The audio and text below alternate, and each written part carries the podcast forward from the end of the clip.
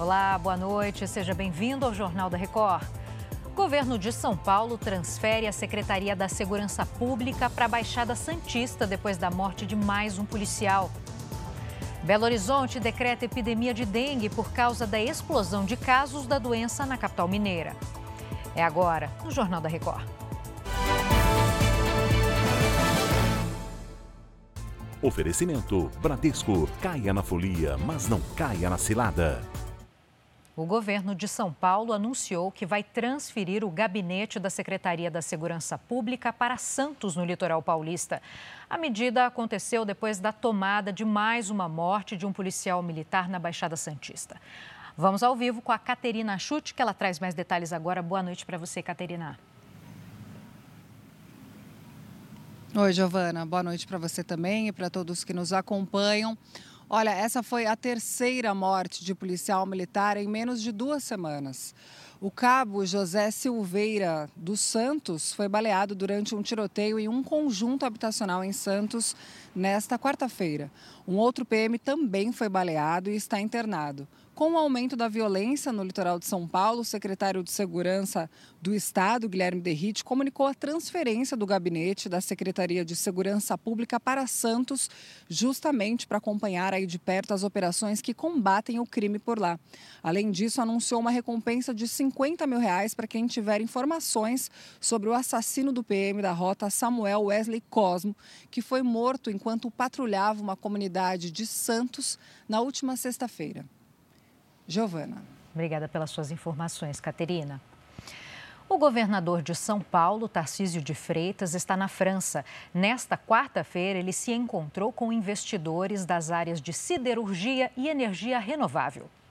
Em Paris, o governador visitou uma das maiores empresas que atuam no transporte público da França e de diversos países. A ideia é trazer para São Paulo tecnologias para a expansão do transporte por trilhos no estado. A gente quer aumentar a quantidade de operadores ferroviários para expandir metrô, para expandir as linhas da CPTM, para fazer mais trens intercidades. Então, esse é o nosso objetivo. A França é o terceiro país visitado pelo governador de São Paulo nesta semana. Ele já esteve em reuniões na Espanha e na Itália, onde apresentou a executivos projetos de privatização. Neste ano, devem ser realizados 13 leilões que podem render mais de 200 bilhões de reais em investimentos no estado. O último compromisso de Tarcísio de Freitas foi na sede da Embaixada do Brasil na França. O governador se reuniu com executivos de grupos europeus das áreas de siderurgia e energia renovável, setores que têm interesse de investimentos com menor impacto ambiental. A gente está procurando mostrar que a gente tem tudo que aquele investidor de energia renovável quer.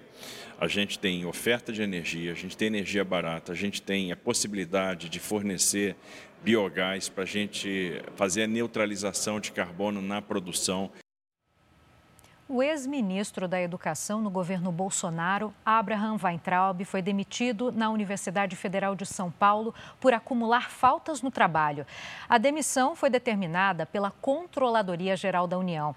Entre outubro de 2022 e setembro do ano passado, Weintraub, que é professor da Unifesp, faltou 218 vezes ao serviço sem dar qualquer justificativa. Ele ainda vai ficar inelegível para cargos no executivo por oito anos anos. Em uma transmissão ao vivo na internet, Weintraub disse que não teve direito à plena defesa, que vai recorrer da decisão e que está sendo perseguido por ter oficializado a pré-candidatura à Prefeitura de São Paulo. Belo Horizonte decretou situação de epidemia depois do crescimento de casos de dengue. Virgínia Nalon, boa noite para você. Qual a situação por aí? Oi, Giovana, boa noite para você. Segundo o último boletim epidemiológico divulgado, já são 1.952 registros da doença e três mortes por dengue na capital mineira. O negócio é sério. Ó. A proporção de casos confirmados em relação à quantidade de habitantes já ultrapassa a taxa usada como referência pela Organização Mundial de Saúde. A Secretaria Municipal de Saúde ampliou a capacidade de atendimento à população nas unidades de saúde e reforça a importância da participação de todos para acabar com os criadores do mosquito. Giovana. Com certeza, Virgínia, muito obrigada pelas informações. E olha, fora do país, o corpo do ex-presidente do Chile, Sebastião Pineira, chegou a Santiago, capital do país. O caixão foi recebido por familiares de Pineira e pelo atual presidente Gabriel Boric. O cortejo seguiu até o salão de honra do antigo Congresso. Na sexta-feira, o político vai ser velado com honras de Estado. Autoridades chilenas confirmaram que a causa da morte de Pineira foi afogamento depois da aeronave que ele pilotava cair em um lago na terça-feira. O governo dos Estados Unidos disse ter matado o líder da brigada do Hezbollah no Iraque. Um drone atingiu o carro onde estava Abu Bakr al-Saad, em Bagdá, na capital iraquiana. Além dele, outras duas pessoas também morreram. Segundo o Pentágono, a operação é uma resposta ao ataque realizado na Jordânia, que matou três soldados americanos há duas semanas. Agora, o futebol embalado por mais uma conquista, o São Paulo venceu o Água Santa no Morumbis. A Janice de Castro acompanhou a partida e conta todos os detalhes para a gente. Oi, Giovana! No reencontro com a torcida após o título da Supercopa, o São Paulo venceu o Água Santa e se vingou da eliminação sofrida para o time de Diadema no Paulistão do ano passado. O primeiro gol dos donos da casa foi um golaço. Bobadilha arriscou de fora da área e acertou um belo chute. No segundo tempo, o Água Santa teve a chance de empatar o jogo, mas Bruno Mezenga isolou a cobrança do pênalti. O garoto Juan, de cabeça, aumentou a vantagem do São Paulo. O terceiro gol tricolor também veio do alto, com o zagueiro Alan Franco. São Paulo 3, Água Santa 0. O tricolor segue invicto no Paulistão e na liderança disparada do grupo D, com 13 pontos. Agora vamos até a Vila Belmiro, onde o Fabiano Fará acompanhou a vitória do Santos em cima do Corinthians.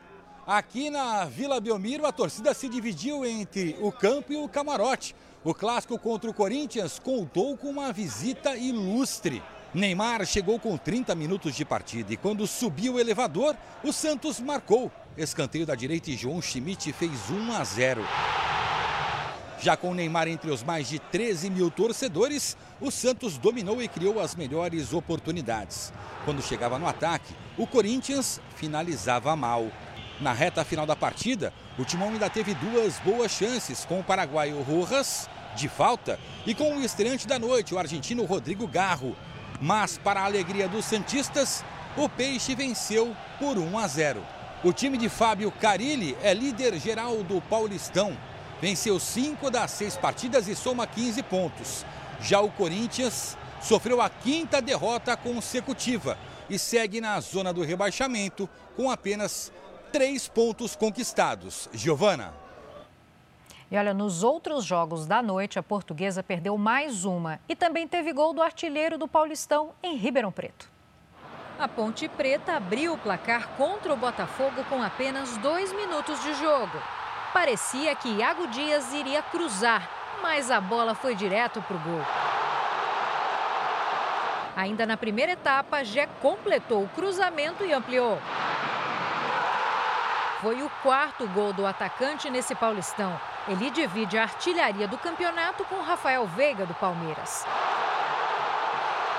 No segundo tempo, Ramon tocou por cima do goleiro para fechar o placar. 3 a 0 para Ponte Preta, que assumiu a vice-liderança do Grupo B. O Red Bull Bragantino derrotou o Novo Horizontino fora de casa e segue na liderança do Grupo B. No primeiro gol, Juninho Capixaba pegou bonito de primeiro e o goleiro não segurou. Quase no final da partida, saiu o segundo e em um lance inusitado. O goleiro do Novo Horizontino foi ao ataque. O time perdeu a bola e Eduardo Sacha chutou de longe com o gol vazio. Bragantino 2 a 0. ABC Paulista, o São Bernardo venceu a portuguesa com esse gol de Matheus Regis. O São Bernardo subiu para a vice-liderança do Grupo D e a portuguesa chegou à quarta derrota seguida. O Jornal da Record fica por aqui. Ouça essa e outras edições dos boletins JR 24 horas, agora também nas plataformas de áudio. Você fica agora com Fala que eu te escuto. Uma boa noite para você.